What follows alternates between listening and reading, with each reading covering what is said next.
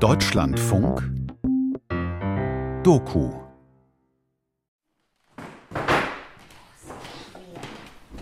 Also das ist wirklich massives Holz.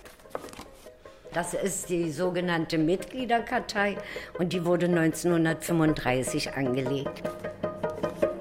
Am 28. Oktober 38 kam die Polizei zu uns und äh, sie sagten uns, wir sollen ein kleines Köfferchen packen. Wir würden ausgesiedelt nach Polen. Gucken Sie mal. Ellen, Halpern Ellen Roth, geboren 26.09.1927 in Leipzig, polnische Staatsangehörigkeit. Miriam, Miriam Edith. Shapira Miriam Edith, geboren 3.7.1924 in Leipzig, polnische Staatsangehörigkeit. Und dann hat er gesagt, wo sind denn deine Eltern? Dann dachte ich, schlafen noch. Macht das Licht an, meine Eltern gucken so ganz verwundert und sagen, was ist denn passiert? Stehen Sie mal schnell auf, Sie gehen jetzt nach Polen.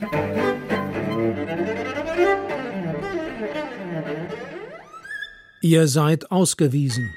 Die Polen-Aktion in Leipzig am 28. Oktober 1938. Ein Feature von Ute Lischke. Good morning. I'm the mayor of Leipzig. Be welcome. So, first we take a photo. Jüdische Woche im Juni 2023 in Leipzig. Aufstellen zum Gruppenfoto vor der alten Handelsbörse beim Besucherprogramm für ehemalige Leipziger. Anfang der 1990er Jahre hatte die Stadt angefangen, jüdische Überlebende in ihre Geburtsstadt einzuladen. Einige von ihnen sprachen zum ersten Mal seit 50 Jahren wieder Deutsch. Heute kommen die Kinder und Enkel aus Israel, England und den USA, um sich auf die Spuren ihrer Mütter und Großväter zu begeben. In den Straßen des Waldstraßenviertels, an den Gräbern auf dem alten und dem neuen jüdischen Friedhof oder auf einer Stadtführung durch das ehemalige Pelzviertel am Brühl. Okay, everybody look there. Alle mal gucken. Recht freundlich. Okay, okay, okay. Smile, smile, smile. Überlebende gibt es keine mehr im Leipziger Besucherprogramm. Vor wenigen Monaten ist Leipzigs Ehrenbürgerin Hanna Gedoni mit 99 Jahren verstorben. Sie war eine der letzten. Doch ihre und die Geschichten anderer haben überlebt. Thea Gersten, Ellen Halpern, Miriam Shapira und Helga Dresner. Sie erzählen vom jähen Ende der Kindheit am 28. Oktober 1938 in Leipzig. Dresner, hier ist die letzte. So. Dresner Helga, geboren 9.2.1923 in Leipzig, polnische Staatsangehörigkeit. Mein Vater war Pole und meine Mutter war deutsche Jüdin, die Polin wurde. Das heißt, sie hatte einen polnischen Pass. Auch wir Kinder hatten einen polnischen Pass. Mein Vater wurde telefonisch von nichtjüdischen Freunden mitten in der Nacht gewarnt, dass auch er geholt werden würde.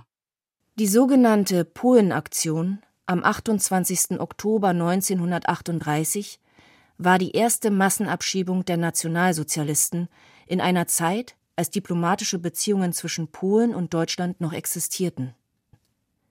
Sie war eine Art Vorgriff auf spätere Deportationen. Deutschlandweit wurden 17.000 polnische Juden ausgewiesen, darunter der spätere Literaturkritiker Marcel Reich-Ranitzky. Und sie hatte politische Folgen. Als Vergeltung für das Leid, das man seiner Familie zugefügt hatte, erschoss der 17-jährige Herrscher Grünspan den deutschen Botschaftsrat in Paris. Dieses Attentat sollte zwei Wochen später den Nationalsozialisten als Anlass für die Reichspogromnacht dienen. Ja, wir betreten nun das ehemalige Generalkonsulat der Republik Polen, das bis zum Kriegsausbruch 1939 als solches diente. Der Teppich ist sicher neu, aber auch damals wird er elegant gewesen sein, rot mit französischen Lilien. In Leipzig lebten damals besonders viele Jüdinnen und Juden mit polnischer Staatsangehörigkeit. Doch während in anderen deutschen Städten die Abschiebung fast reibungslos vonstatten ging, verlief die Aktion in Leipzig weniger erfolgreich als gedacht. Das lag vor allem an einem Mann, dem polnischen Generalkonsul Felix Chiczewski, der hier seine Amtsgeschäfte ausübte. Kommen durch einen Flur in die repräsentativen Räume, wo sich hier Sofas und wohlgedeckte Tische befinden, Parkett, Teppiche und feine Polstersessel. Bernd Carven vom Polnischen Institut Leipzig führt mich durch die Villa Uri im Leipziger Musikviertel. Heute ist sie ein Gästehaus. Die herrschaftliche Villa wurde nach ihren früheren jüdischen Besitzern benannt, die in Leipzig das Warenhaus Uri als erstes großes Kaufhaus der Stadt gegründet hatten. 1938 wurden hier im polnischen Generalkonsulat Reisepässe verlängert, Geburtsurkunden und Sterbeurkunden ausgestellt, polnischen Staatsbürgern ihre Rechte erklärt. Zuständig war Felix Chiczewski mit seinen Mitarbeitern. Sie können sich auch in den Wintergarten setzen, wenn Sie wollen. Es gibt ein Foto, wo sich genau in diesem Wintergarten Frauen, Kinder und auch junge Männer zusammendrängen. Die meisten liegen dicht hintereinander, erschöpft, verängstigt. Andere sitzen, die kleinen Kinder auf dem Schoß.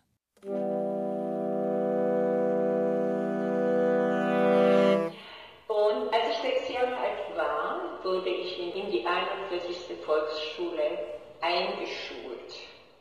Da bin ich auch nur nicht in die Karlebachschule mit dem Gefühl gegangen, dass ich jetzt äh, erlöst bin von irgendwelchen äh, ja, Dingen, die mir da passiert sind oder noch passieren könnten. Der Raum der Karlebachschule im Leipziger Schulmuseum. Ein Ort voller Geschichten. Offen zugänglich oder auch versteckt im Archiv. War normales Schulleben, nicht? Also ganz normales Schulleben. Der Unterricht war gut, in meiner Erinnerung war er gut. Und da ist ein Film drin, oder? Ja. Ja. Und wie lange läuft der? Die damalige Direktorin des Schulmuseums, Elke Urban, nahm Thea Gersten und andere ehemalige Leipziger Anfang der 2000er mit der Filmkamera auf. Sie alle erzählen von ihrer Schulzeit in der Karlebachschule. Denn staatliche Schulen durften jüdische Kinder 1938 nicht mehr besuchen. Das Gebäude der höheren israelitischen Schule steht heute noch in der Gustav-Adolf-Straße. Das ist das erste Mal seit fast 62 Jahren, dass ich die Schultreppe wieder raufgegangen bin. Die Treppe, die Außentreppe zum Schulgebäude ist noch genau dieselbe, wie sie war. Und als ich dann die Vordertür zur Schule aufmachte, da sah ich den Boden, der gekachelt ist mit Stern, also dem jüdischen Stern. Und da dachte ich, ja, das ist ja noch genau wie es war, als ich ein Schulkind war.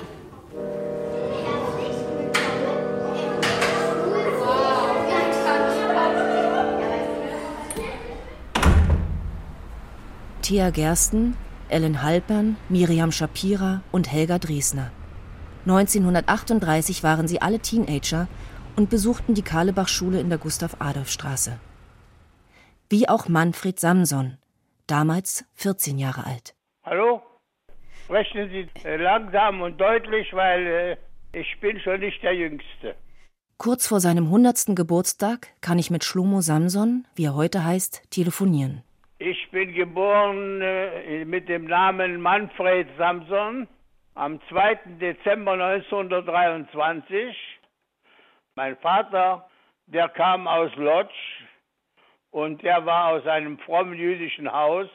Die konnten sich unmöglich in das polnische Militär äh, gehen. Da sind sie, bevor sie sich stellen mussten, gefahren nach Deutschland. Ich rede jetzt von 1920. Deutschland hatte damals einen wunderbaren Namen in Polen und so sehr viele jüdische Jungs aus religiösen Häusern sind gekommen nach Deutschland und Leipzig hat er da einen großen Teil dran, weil es ist im östlichen Deutschland. In Leipzig gab es eine große Gemeinde von polnischen Juden. 1938 lebten in Leipzig noch etwa 3500 polnische Juden. Seit Ende des 19. Jahrhunderts waren sie in die Handelsstadt gezogen. Als Kaufleute oder Pelzhändler kannten einige Leipzig bereits von der jährlichen Mustermesse. Durch harte Arbeit konnten sie sich hier ein besseres Leben aufbauen. Manch einer war bereits als Kind nach Leipzig gekommen. So erzählte es auch Ellen Halpern, verheiratete Bardach, in den 1990er Jahren der Shoah Foundation. Mein Vater ist in Polen, in Galizien geboren und ist mit seinen Eltern als zweijähriger Junge nach Leipzig eingewandert. Mein Leben in Leipzig als Kind war sehr gut. Ich war ein einziges Kind und mein Vater hatte ein Möbelgeschäft zusammen mit seinem Bruder. Mein Vater, zuerst hat er gearbeitet bei Trikotagefirmen und später bei Weinfirmen. Und äh, hatte ein Auto, zuerst ein Opel und dann ein Chevrolet. Das waren Autos, die man noch mit einer Kurbel angefangen, mit einer Kurbel, ja. Auch im Winter zum Beispiel, man hat ein besonderes Autoofen reingestellt in das Auto, damit es nicht kalt ist. Helga Dresner, verheiratete Elat, erzählte der Soziologin Robin Osto aus ihrer Kindheit. Mein Vater war Pelzhändler und hatte zwei Geschäfte, eins am Brühl und eins in der Reichsstraße. Da er gelernter Kirschnermeister war, hatte er auch eine eigene Kirschnerei.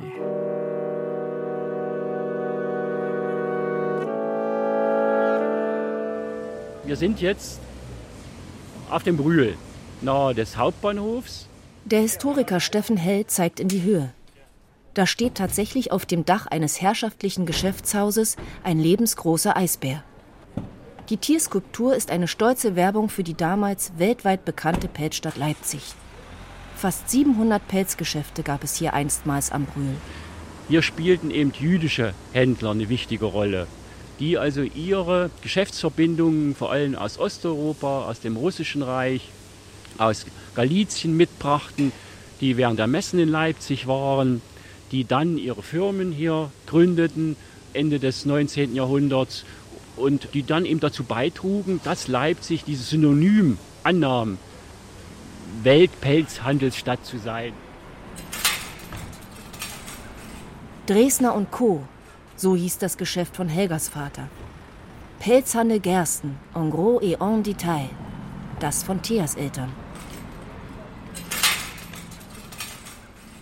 Meine Eltern hatten ein Pelzgeschäft, Fell und auch fertige Konfektion und Herren- und Kleiderkonfektion haben sie angefertigt. Damals trugen Männer noch Mäntel mit Pelzkragen und so haben wir das auch für die Herren gemacht und Muffe für Frauen. Das gibt es heute auch nicht mehr, glaube ich, weil es waren damals sehr, sehr kalte Winter. Und im Rosental auf dem Teich sind wir als Kinder Schlittschuhlaufen gegangen.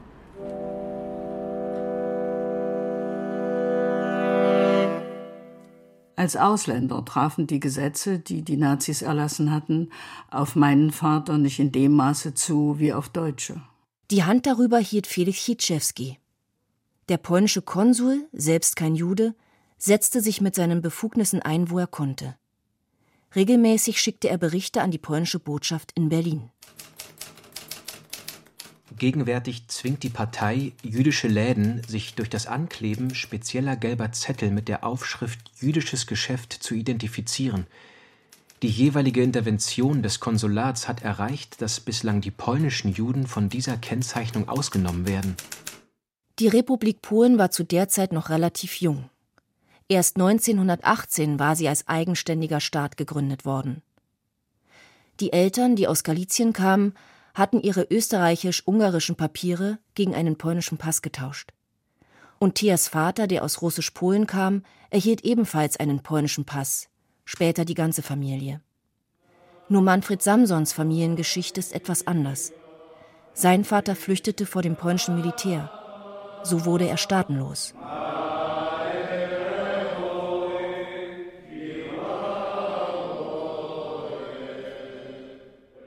Das Aufeinandertreffen von zugewanderten polnischen Juden und der Gemeinde der eingesessenen deutschen Juden war nicht konfliktfrei. Die Deutschen, meist liberalen Juden, waren assimilierter und weitestgehend unsichtbar im Leipziger Stadtbild. Sie gingen in den Tempel, wie die Synagoge in der Gottschedstraße genannt wurde. Dort gab es eine Orgel und Frauen durften im Chor mitsingen. Die polnischen, mehrheitlich orthodoxen Juden gingen in die große Etzreim-Synagoge. Auch der Vater von Shlomo Samson ging dorthin, wo ein Gottesdienst stattfand, wie er ihn aus der Familientradition kannte.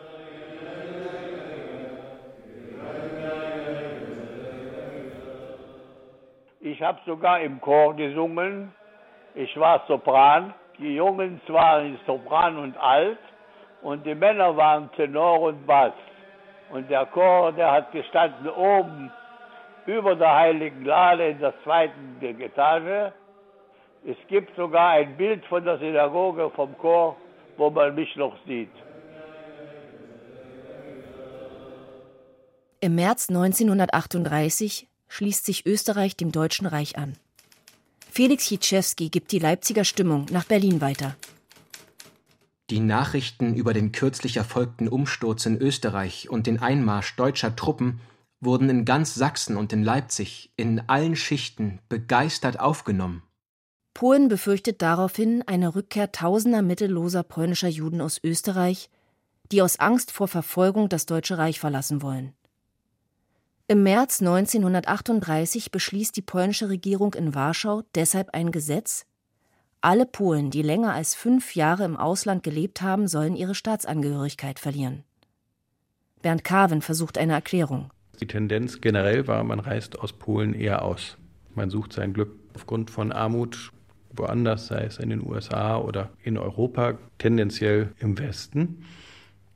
Und jetzt stand die Perspektive im Raum, es könnte sein, dass all jene, die im Deutschen Reich leben, nach Polen kommen und sie kommen mittellos. Es gab ja fortschreitende Enteignungen.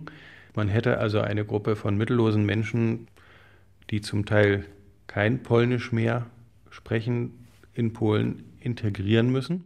Anfang Oktober 1938 setzt die Regierung in Warschau das Gesetz per Erlass in Kraft. Jeder polnische Staatsbürger, der im Ausland lebt, muss seinen Pass bis zum 30. Oktober 1938 durch einen Prüfvermerk erneuern lassen. Ansonsten verliert er seine polnische Staatsangehörigkeit. Felix Hitschewski schickt ein warnendes Schreiben an seine Botschaft in Berlin. Der Krieg, den die nationalistische Partei den Juden erklärt hat, ist erbarmungslos und muss mit der völligen Vernichtung der Juden enden. Immer mehr jüdische Handelsbetriebe gehen in deutsche Hände über. Nachdem Verhandlungen zwischen dem Deutschen Reich und Polen ins Leere laufen, beginnt die deutschlandweite Polenaktion. Der Oktobererlass aus Warschau bietet für die Nationalsozialisten einen willkommenen Anlass, gezielt gegen die von ihnen verhassten Ostjuden vorgehen zu können. Am 27. Oktober 1938 verschickt SS-Führer Heinrich Himmler ein Blitztelegramm an alle Polizeidienststellen und die Gestapo. An den Polizeipräsidenten Leipzig. Unter Einsatz aller Kräfte und Zurückstellung anderer Aufgaben alle polnischen Juden, die im Besitz gültiger Pässe sind, sofort unter Aushändigung formularmäßiger Aufenthaltsverbote in Abschiebehaft zu nehmen und unverzüglich nach der polnischen Grenze im Sammeltransport abzuschieben. Am 28. Oktober, schon winterlich, nicht? So um 7 Uhr morgens war es noch sehr dunkel, hat es bei uns geklingelt. Ich war zufällig schon fertig für die Schule. Ich habe gemeint, die Zilli kommt mich abholen und habe gesagt, Zilli, ich mache dir sofort auf. Miriam Shapira und ihre Familie sind völlig ahnungslos, wie sie Anfang der 1990er dem Journalisten Holger Jackisch erzählt. Ich mache die Tür auf, da stehen zwei Polizisten draußen und die sagen, ihr seid ausgewiesen, ihr geht nach Polen. Also aus dem heiteren Himmel Wir haben auch nicht mal zu Hause davon gesprochen, dass wir einen polnischen Pass hatten. Und dann hat er gesagt, wo sind denn deine Eltern? Dann dachte ich, die schlafen noch. Wo ist das Schlafzimmer? Sag ich, was, Sie wollen ins Schlafzimmer gehen? Ja, ja, mach mal auf, schnell. Das war da finster. Wo ist das Licht? Macht das Licht an. Meine Eltern gucken so ganz verwundert und sagen, was ist denn passiert? Stehen Sie mal schnell auf, Sie gehen jetzt nach Polen. Ausweisungsbefehl. Aufgrund der Ausländerpolizeiverordnung vom 22. August 1938 verbiete ich Ihnen hiermit den Aufenthalt im Reichsgebiet. Sie haben das Reichsgebiet sofort zu verlassen. Ich verbiete Ihnen, ohne Erlaubnis dahin wieder zurückzukehren. Und das sagt mein Vater, das muss doch ein Irrtum sein. Ich habe ja nichts verbrochen. Und meine Mutter kam ganz verstört raus und hat gesagt, was heißt, wir gehen nach Polen, was soll ich mitnehmen? Und er sagt, ja gar nicht, Sie gehen ja in ein Kulturland. Also ich werde es nicht vergessen, diese Ironie. 1652 Aufenthaltsverbote erstellt die Stadt. Nicht alle kann sie zustellen. Die Zahl entspricht den registrierten Haushalten. Wichtig ist der männliche Hauptverdiener. Ellen Halpern ist damals elf Jahre alt. Am 28. Oktober 38 kam die Polizei zu uns und äh, sie sagten uns, wir sollen ein kleines Köfferchen packen. Wir würden ausgesiedelt nach Polen. Zu meiner Mutter haben sie gesagt, sie könnte in Deutschland bleiben. Sie war geboren, äh, evangelisch war sie und ist übergetreten zum Judentum. Daraufhin sagte meine Mutter, nein, äh, ich gehe dahin, wo mein Mann und mein Kind hingehen. Im Gegensatz zu anderen Städten wird die Aktion in Leipzig nicht von der Gestapo abgewickelt, sondern von der Polizei. So gibt es auch Beamte, die Mitleid zeigten. Einer, der wegsieht beim Einpacken, damit die Familie Eider einen größeren Koffer und Wertsachen mitnehmen kann. Ein anderer, der eine kranke Mutter mit ihren vier Kindern nicht wegschickt und auf den Ausweisungsbefehl schreibt, nicht angetroffen. Miriam Shapira und ihre Familie jedoch werden von den Beamten mitgenommen und zu einer Sammelstelle gebracht. Wir kamen in die Schule, die jüdische Schule, in der Aula. Und sagen, saßen die Leute schon auf dem Boden und so und alle waren verzweifelt, was wird sein. Der Schock, plötzlich alles zurücklassen zu müssen, bringt Vater Shapira Herzrasen und Luftnot. Ein Arzt wird gerufen, die Familie auseinandergerissen. Jedes halbe Stunde kam ein Autobus und hat die Leute zur Bahn befördert. Und da sind wir aufgestiegen, von der Gustav-Adolf-Straße bis zum Hauptbahnhof. Wo hat man uns abgeladen? Hinten, wo die Waren wahrscheinlich verladen werden, nicht am Eingang vom Hauptbahnhof. Und da stand alle zehn Meter ein Soldat mit aufgepflanztem Bajonett damit diese Verbrecher nicht davonlaufen. Bitte steigen Sie ein. Vorsicht an den Türen und bei der Abfahrt des Zuges. Der Leipziger Bahnhof hat sich seit 1938 kaum verändert. Sicherlich war das Gedränge größer und der Lärm viel stärker. Zischende Dampfloks, Rufer, die die Gleiswechsel durchsagen, Gepäckträger, die schwere Koffer schleppen. Am 28. Oktober ist es das erste Mal, dass die Deutsche Reichsbahn Sonderzüge einsetzt, um Juden zu transportieren, erzählt der Historiker Steffen Held. Man hat also in den frühen Morgenstunden drei Bahnsteige komplett abgesperrt, Polizei. Hat dann diese Sonderzüge, mussten ja, mussten ja vorbereitet werden, die Sonderzüge eingesetzt.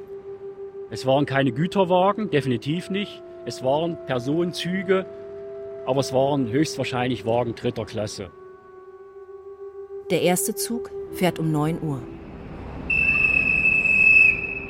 371 Erwachsene, 17 Kinder im Alter von 4 bis 10 Jahren, 22 Kinder unter 4 Jahren. Die jüdischen Gemeindemitglieder ohne polnische Wurzeln helfen, wo sie können. Noch sind sie selbst nicht betroffen. Ahnen Sie, dass dies nur der Auftakt ist? Martin Altertum, damals Mitarbeiter des jüdischen Sozialamts, beschreibt, wie er gemeinsam mit den beiden Gemeinderabbinern auf dem Bahnhof eilt und die Einrichtung eines Hilfsdienstes einfordert. Seine Erinnerungen liegen in der israelischen Gedenkstätte Yad Vashem. Unterwegs begegneten wir schon den Polizeiautos, die in ununterbrochener Folge zum Bahnhof fuhren. Bei unserer Ankunft war der erste Transportzug bereits abgefahren. Der nächste stand bereit. Vollgestopft mit verzweifelten Menschen, von denen wir ja fast einen jeden kannten, nur mit dem allernotwendigsten Gepäck ausgestattet. Ein herzzerreißender Anblick. Allmählich kamen weitere Menschen aus der Gemeinde. Jeder wollte helfen. Vom frühen Morgen bis in die späte Nacht hinein waren unsere Frauen beschäftigt, Suppen und Sandwiches zuzubereiten, die Kinder zu betreuen und jede nur mögliche Hilfe zu leisten. Man arbeitete unter Einsatz der letzten Kraft, denn ein Zug folgte dem anderen, nicht nur aus Leipzig, sondern auch aus vielen anderen Orten. Es fehlt an Geld. Jeder darf nur zehn Reichsmark mitnehmen, keinen Pfennig mehr. Aber nicht einmal dies hatten viele der aus dem Schlaf geschreckten am Morgen einstecken können. Die jüdische Gemeinde stellt in aller Eile einen Scheck über 10.000 Reichsmark aus. Und wenig später stellt das Bankhaus Kroch die Summe in 5 Markmünzen in Säcken bereit. All das lindert das Leid zumindest etwas. Abfahrt 10.55 Uhr. 423 Erwachsene, 25 Kinder von 4 bis 10 Jahren, 23 Kinder unter 4 Jahren. Und als meine Mutter hingegangen hat gesagt, Herr Kommandant, gucken Sie mal an, mein Mann ist im Krankenhaus. Ich kann mich nicht mal erinnern, ich bin als dreijähriges Kind hergekommen, meine Kinder sind hier geboren. Was sollen wir in Polen? Sie machen uns unglücklich. Und da hat er uns so angeguckt und hat gesagt, sprecht ihr Polnisch? Und da haben wir beide wie aus einem Mund gesagt, wir wollen, nee, nur Sächsisch. Und wie ein Polizist gerufen hat, gesagt, na also, führen Sie mal die Leute durch die Sperre, die gehen nach Hause. Inzwischen kam der Zug an und die Leute wurden noch reingetrieben in den Zug und meine Frau Ehrenkranz mit dem Nachthemd, ich sehe sie vor mir, wie sie dann reingestupst worden ist in den Zug. Und der Polizist hat uns durch die Sperre geführt und hat die ganze Zeit gesagt, ach, das ist wohl ein Irrtum, ihr seid wohl Deutsche. Abfahrt 12.32 Uhr. 356 Erwachsene, 19 Kinder im Alter von 4 bis 10 Jahren, 27 Kinder unter 4 Jahren. Auch ein Visum in ein Drittland in Aussicht zu haben, rettet einige Familien vor der Abschiebung. Noch geht es nur um Vertreibung. Jeder Jude, der das Land verlässt, ist den Nationalsozialisten recht. Auch Familie Kalter, die in die Schweiz emigrieren will, darf den Bahnhof mit ihrem zwei Monate alten Säugling wieder verlassen. Doch sicher ist sie noch nicht. Noch auf dem Bahnhof hört sie von einem rettenden Ort, wo sie bis zum Ende der Polenaktion Zuflucht suchen kann. Der Villa Uri. Man könnte sich vorstellen, dass gleich ein konsularisch-diplomatischer Empfang in diesen Räumen stattfindet. Weiße Wände und schöne Leuchter, große Fenster. Von hier telefoniert der polnische Generalkonsul Felix Hitschewski bereits seit den frühen Morgenstunden. Möglicherweise hatte er auch schon Kunde aus Halle, wo die Polenaktion bereits am 27. Oktober abends begann. Zuerst ruft er den Polizeipräsidenten an, er solle wenigstens Frauen, Kinder und Alte verschonen. Als das keinen Erfolg hat, entscheidet er, allen Hilfesuchenden im Konsulat Asyl zu gewähren. Die Rettungsmöglichkeit verbreitet sich im Laufe des Vormittags wie ein Lauffeuer. Durchs Telefon, über Mundpropaganda oder durch Taxifahrer. Auch Familie Dresner erfährt davon. Mein Vater wurde telefonisch von nichtjüdischen Freunden mitten in der Nacht gewarnt, dass auch er geholt werden würde. Wir wissen bis heute nicht, wer es war. Mein Vater hat sich versteckt. Er hat sich zwei Nächte im Rosental in diesem großen Park versteckt. Meine Mutter und wir beiden Kinder haben uns ein Taxi genommen und sind ins polnische Konsulat gefahren, unter der Annahme, das ist Exterritorialgebiet. Wir sind dort geschützt, was wir auch waren.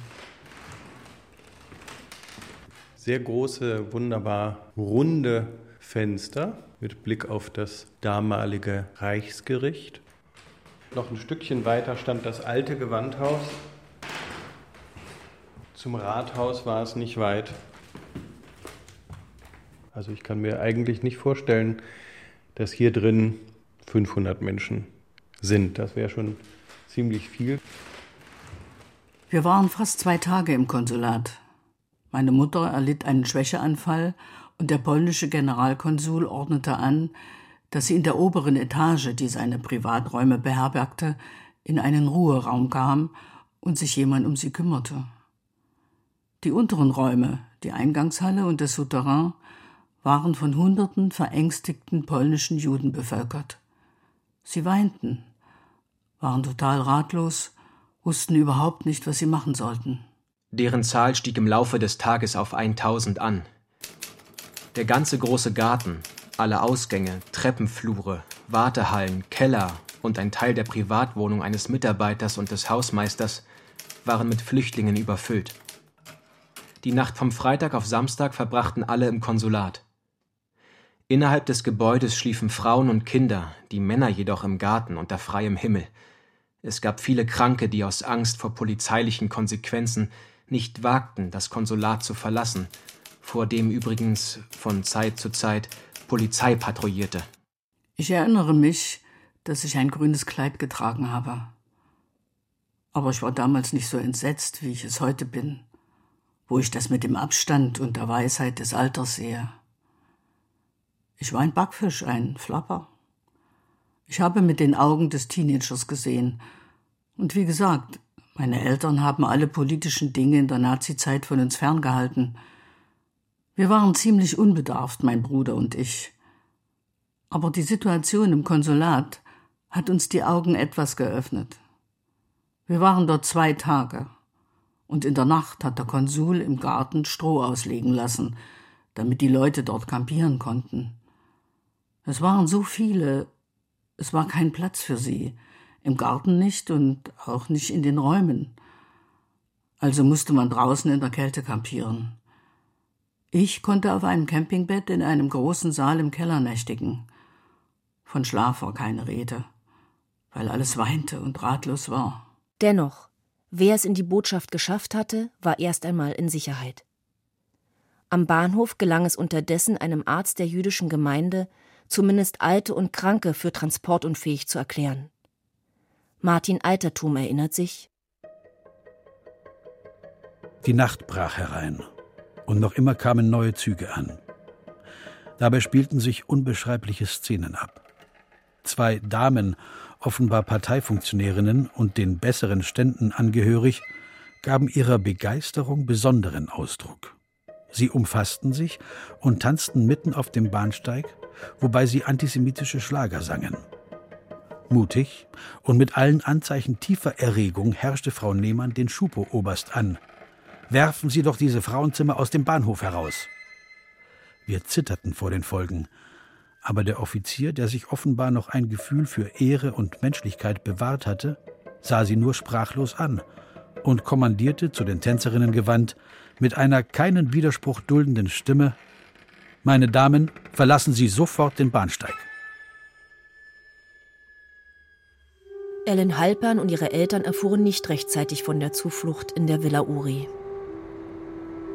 Wir wurden mit der Polizei zum Bahnhof gefahren. Dort war ein spezieller Zug eingesetzt, vor den Türen standen. Ich kann jetzt nicht sagen, ob das SS war oder ob das, was das nun Wehrmacht war oder was, das weiß ich nicht, mit übergezogenem Gewehr. Und wir wurden in den Zug verfrachtet und fuhren dann bis Beuthen. Abfahrt 20 Uhr 2. 344 Erwachsene, 38 Kinder im Alter von 4 bis 10 Jahren, 25 Kinder unter 4 Jahren. Aus dem Regierungsbezirk Leipzig 1598 Personen ausgewiesen. Die Erfolgsquote von Leipzig ist in den Augen der Gestapo im Vergleich zu anderen Städten desaströs. Gerade einmal 50 Prozent der polnischen Juden wurden abgeschoben.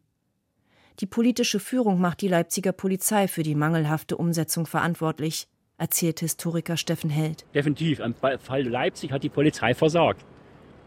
Und da konnte man schön argumentieren, das kann nur die Gestapo. Die Gestapo muss es machen. Die Aktion ist im Allgemeinen von einem Todesfall, Ohnmachtsanfällen und Nervenzusammenbrüchen abgesehen reibungslos und ohne größeres Aufsehen erfolgt. Also es gab tatsächlich auch ein Todesopfer. Fanny Chaya Mann, 78 Jahre alt.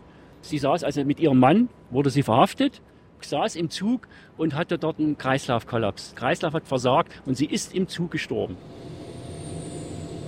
Die Züge dritter Klasse sind unbeheizt. So beschreibt es zumindest Marcel Reich-Ranitzky, der von Berlin ausgewiesen wurde. Während der Fahrt bis nach Polen liest er in einem Balzac-Roman, das einzige, was er auf die Schnelle mitnehmen konnte. Im Gegensatz zu Berlin, wo vorwiegend erwachsene Männer abgeschoben werden, muss es in den Zügen aus Leipzig dramatischer zugegangen sein. Die elfjährige Ellen und ihre Eltern gelangen nach stundenlanger Fahrt nach Beuthen, einer schlesischen Stadt an der damaligen Grenze. Doch auch bei den völlig überrumpelten polnischen Grenzbeamten waren sie nicht willkommen. In Beuthen hat uns dann wieder, ich weiß nicht, was das war, Wehrmacht oder Waffen-SS oder ich weiß es nicht. Ich, ich war ein Kind und konnte diese Sachen nicht auseinanderhalten. Wurden wir in Empfang genommen äh, die Deutschen, die uns dort erwartet hatten, sagten so, ihr Juden, jetzt führen wir euch in den Wald und erschießen euch. Und wir gingen tatsächlich durch den Wald, es war schon fast dunkel. Und sie führten uns zum Niemandsland und ließen uns dort einfach stehen. Wir wollten über die Grenze gehen und die Polen ließen uns nicht herein und schossen in die Luft. Und wir blieben also in diesem Stück Niemandsland. Ich weiß nicht, wie viele in unserem Transport waren. Ich schätze so ungefähr 150 bis 200. Wir standen die ganze Nacht im Niemandsland. Es hat geregnet. Kein Mensch war da. Am frühen Morgen gegen 6 Uhr machten die Polen die Schranken auf und ließen uns nach Polen herein. Meine Mutter war sehr deprimiert und hat auch damals, wie wir schon in auf polnischem Gebiet war, einen Nervenzusammenbruch bekommen. Also sie hat das sehr, sehr mitgenommen. Ich habe das so hingenommen und ich habe das wahrscheinlich nicht richtig verstanden. Ich war noch zu jung, ich war knapp elf. Auch an den Grenzübergängen herrscht in langen Schlangen Chaos und Verzweiflung. Einige berichten von ungültigen Pässen andere davon, dass die Kinder nicht eingetragen waren, wieder andere, dass Polen mit dem Andrang überfordert war und seine Grenzen schloss. Am 29. Oktober gibt es schließlich erste diplomatische Gespräche über den Verbleib der Flüchtlinge. Das könnte der Grund sein, warum an diesem Tag Einzug nach Leipzig zurückkehrt. Darin 166 Leipziger und polnische Juden aus anderen Städten. Der Regen hängt damals sowohl über Beuthen als auch über Leipzig. Während Ellen Halpern mit ihrer Familie in Schlamm und Kälte im Niemandsland ausharren muss, erleben die Menschen im Konsulat zumindest etwas Menschlichkeit. Am nächsten Morgen, einem Samstag, wurden, weil es die ganze Nacht geregnet hatte, im Garten drei große Zelte aufgestellt, in denen 300 Personen Schutz fanden. Unter den Ausgewiesenen spielten sich herzzerreißende Szenen ab. Kinder weinten und jammerten. In seinem Bericht an die polnische Botschaft in Berlin weicht Hitschewski von seinem sonst eher nüchternen Amtsstil ab. Die Schicksale haben ihn mitgenommen. Die Zelte hatte das Warenhaus Uri gespendet. Am Tage haben Schaulustige vor dem Konsulat gestanden und interessiert auf die weinenden und klagenden Juden geschaut. Ich glaube, dass sie auch Schmähungen gerufen haben. Wir konnten zwei oder drei Tage später wieder nach Hause gehen. Die Polizeibehörde der Stadt ist in Erklärungsnot. Der Polizeipräsident versucht sich nach dem Misserfolg reinzuwaschen und alle Schuld auf das Konsulat abzuwälzen. Die Rolle, die der polnische Generalkonsul Felix Cichewski gespielt hat, ist eine eigenartige. Nach den hiesigen Feststellungen sind im Grundstück des polnischen Konsulats 1296 Personen eingetroffen und dort bis zum 29. Oktober geblieben. Das polnische Konsulat hat offenbar die irrige Ansicht vertreten, das Konsulatsgrundstück sei exterritorialer Boden. Hatte Felix Hitschewski seine Kompetenzen überschritten? Zumindest griff die Polizei nicht ein. Nach Protesten des polnischen Außenministeriums wird die Polenaktion nach zwei Tagen für abgeschlossen erklärt. Es folgen keine weiteren Übergriffe. Die Juden hielten sich etwa 40 Stunden auf dem Gelände des Konsulats auf. Am Samstagabend gegen 19 Uhr erlangte ich die Zustimmung des Polizeipräsidenten von Leipzig, dass sie in ihre Wohnungen zurückkehren dürften. Über 1500 Leipziger jedoch stehen nun in Polen. Was tun mit einem kleinen Koffer in der Hand, wenn er nicht in der schrecklichen Nacht schon verloren gegangen war und mit gerade einmal zehn Reichsmark in der Tasche? Wie viele andere auch, versucht Familie Halpern weiterzufahren, um bei Verwandten oder Bekannten unterzukommen. Zusätzlich vermittelten jüdische Sonderkomitees Unterkünfte. Ja, jetzt wussten wir nicht wohin. Und dann sagte mein Vater, also wir werden nach Krakau fahren. Und dann stiegen wir um in den Zug nach Krakau und unterwegs auf den Stationen blieben, äh, blieb der Zug stehen und die polnischen Juden, die von dieser Aktion erfahren haben, die haben etwas Kolossales geleistet. Die sind an die Stationen gekommen mit Kleidung, mit Essen, mit Kinderwagen, mit Wolldecken, weil sie wussten, dass wir mit fast nichts ausgewiesen wurden.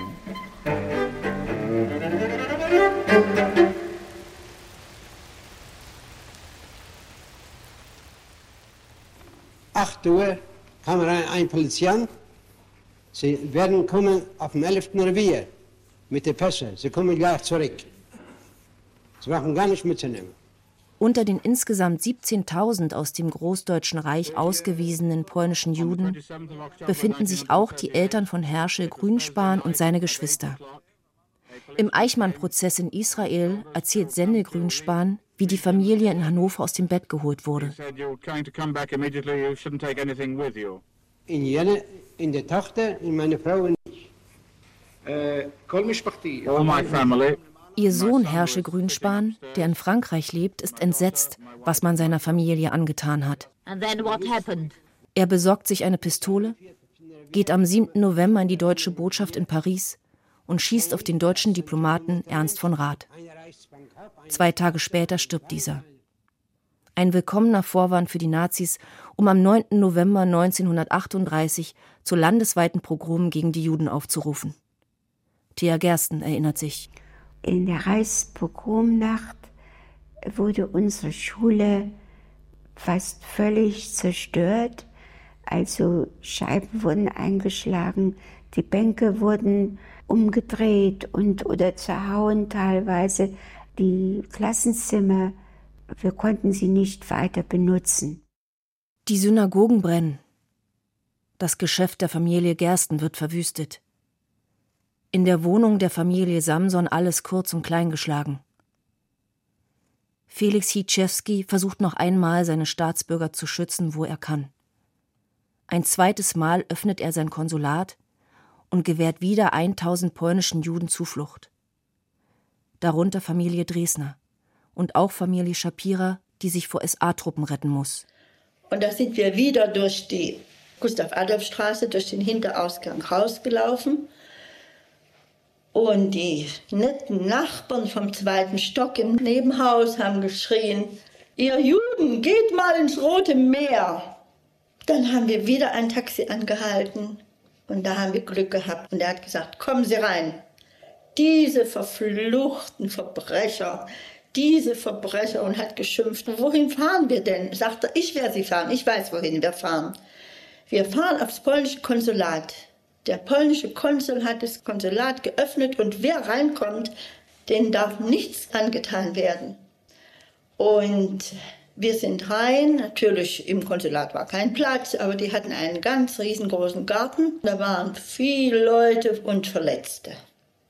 Ungefähr um sechs oder so gegen Abend kam der Konsul raus und hat mit Lautsprecher gesprochen und hat gesagt, also diese Aktion wäre eingestellt und die Leute brauchen keine Angst zu haben. Jeder kann nach Hause gehen. Noch einmal gerettet. Vorerst. Für alle Familien gibt es jetzt nur noch ein Ziel. Raus aus Deutschland. Es bleibt ein knappes Jahr, bis Deutschland am 1.9.1939 Polen überfällt. Danach sind alle Wege versperrt. Doch anders als die nach Polen abgeschobenen Menschen haben sie noch etwas mehr Zeit und die Mittel, um ihre Emigration oder Flucht zu organisieren. Für die Ausgewiesenen ist das, ohne Geld und in einem fremden Land, ungleich schwieriger. Viele bleiben monatelang im Flüchtlingslager an der Grenze in Sporgin unter menschenunwürdigen Bedingungen. Die allermeisten von ihnen werden ab 1942 in die Vernichtungslager deportiert. Ellen Halpern hat es erst einmal besser, setzt in Krakau die Schule fort, findet eine Freundin und lernt durch sie Polnisch. Ihre Mutter versucht mit einer kleinen Pension etwas Geld zu verdienen. 1942 mussten alle Juden die Städte verlassen. Mein Vater auch. Mein Vater ging in eine kleine Ortschaft, die hieß äh, Jaschinica Rozelna. Alle Juden, wie gesagt, in den Dörfern oder kleinen Ortschaften konzentriert. Und dann wurden sie zusammengenommen von der SS und wurden dann im Wald erschossen. Ich habe einen Brief, den hat mein äh, Vater an meine Mutter geschickt und hat sich in dem Brief verabschiedet. Und wir hörten dann von meinem Vater nie mehr etwas. Später muss auch Ellen als sogenannte Halbjüdin fliehen und versteckt werden. Sie kommt mit einer fremden Familie in die Slowakei, lebt unter falschem Namen als Zahnarzthelferin und wird als inzwischen 17-Jährige verraten. Ich wurde dann aufgerufen und kam in den Raum, wo der Gestapo-Mann war. Und der hat zu mir gesagt, äh, also du hast gesagt, du bist Halbjüdin. Wie bist du denn erzogen worden? Und da habe ich gelogen und habe gesagt, ich bin als Christin erzogen worden. Da hat er zu mir gesagt, naja, wenn du als Christin erzogen worden bist, dann kannst du mir doch bestimmt das Vaterunser aufsagen. Ich kannte das nicht und ich konnte es nicht und kriegte von ihm nur zwei sehr starke Ohrfeigen und war aber damit eigentlich sehr gut bedient, denn ich wurde nicht zusammengeschlagen. Vom Gefängnis aus geht es in verschlossenen roten Waggons nach Auschwitz. Ellen überlebt das Vernichtungslager. Kurz vor Ende des Krieges wird sie zuerst nach Bergen-Belsen transportiert, dann nach Salzwedel, um in einer Munitionsfabrik zu arbeiten. Dort wird sie befreit. Auch ihre Mutter überlebt als Nichtjüdin in Polen. In Leipzig folgte Mai 1939 eine zweite Polenaktion. Wie 300 weitere Leipziger erhalten Familie Gersten und Familie Dresner zum zweiten Mal einen Ausweisungsbefehl. Diesmal bleiben mehrere Wochen Zeit, um die Wohnung aufzulösen und die Geschäfte weit unter Wert zu veräußern. Auch ein Teil der bereits im Oktober ausgewiesenen Geschäftsleute werden auf Druck der nichtjüdischen Pelzhändler, Kaufleute und Wohnungseigentümer noch einmal nach Deutschland zurückgelassen, um offene Rechnungen zu begleichen. Kurz bevor die Eltern Dresdner nach Polen abgeschoben werden, setzen sie Helga und ihren Bruder in den rettenden Kindertransport nach England. Anscheinend hatte mein Vater eine Idee, wie unsicher das Leben in Polen für uns alle gewesen wäre da keiner von uns außer ihm Polnisch sprach. Der Abschied von den Eltern war schwer. Ich hatte eine innere Ahnung, ich würde sie nie wiedersehen. Ich war so aufgeregt, dass ich auf dem Bahnsteig des Leipziger Hauptbahnhofs stürzte und mir das Knie aufschlug. Meine Mutter weinte, mein Vater weinte, die Oma Kohn, die Mutter meiner Mutter, weinte, und wir stiegen in das Abteil, wo schon Dutzende jüdische Kinder aus Leipzig saßen. Wir sind nach England gefahren. Diese Briten haben uns das Leben gerettet. Miriam Shapira rettet sich mit ihrer Familie nach Frankreich zu Verwandten. Sie überleben versteckt die nachfolgende Besetzung Frankreichs und gehen später nach Israel.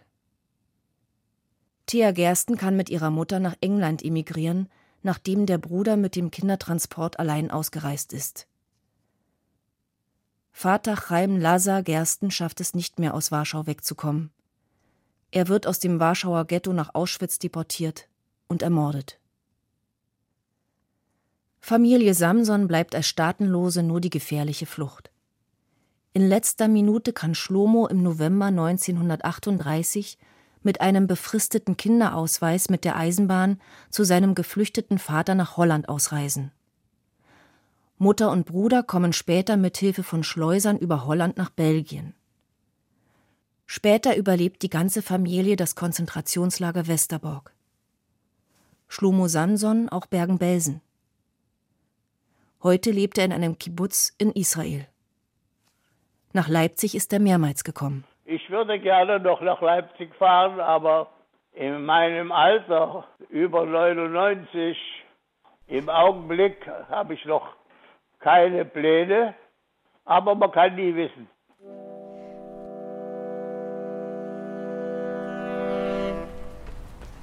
Und Felix Hitschewski? Viel ist nicht bekannt über ihn, der als einziger Konsularbeamter in Deutschland während der Polenaktion polnische Juden vor der Abschiebung rettete und so zumindest einigen von ihnen das Überleben ermöglichte.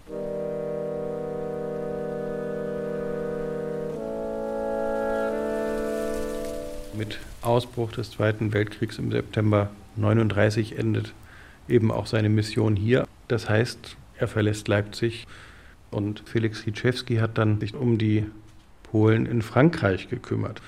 Die Exilregierung geht dann aber relativ schnell weiter nach London und wir wissen, dass er auch nach dem Krieg in Frankreich gelebt hat und dann 1972 dort gestorben ist. Einige Überlebende sind später noch einmal an den Ort ihrer Zuflucht zurückgekehrt. Seit dem Jahr 2000 hängt an der Villa Uri eine Gedenktafel. Es ist die erste Ehrung, die Felix Hitschewski offiziell erfuhr.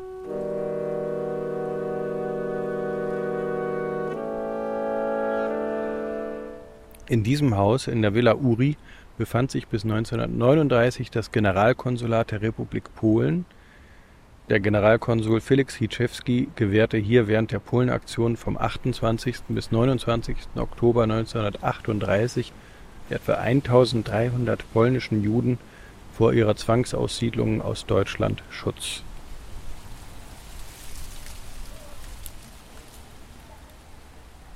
Ihr seid ausgewiesen. Die Polenaktion in Leipzig am 28. Oktober 1938. Ein Feature von Ute Lieschke. Es sprachen Rike Schuberti, Toni Jessen, Ute Lubosch, Gregor Höppner, Martin Engler. Regie Dörte Fiedler. Ton Martin Eichberg. Redaktion Christiane Habermals. Eine Produktion des Deutschlandfunk 2023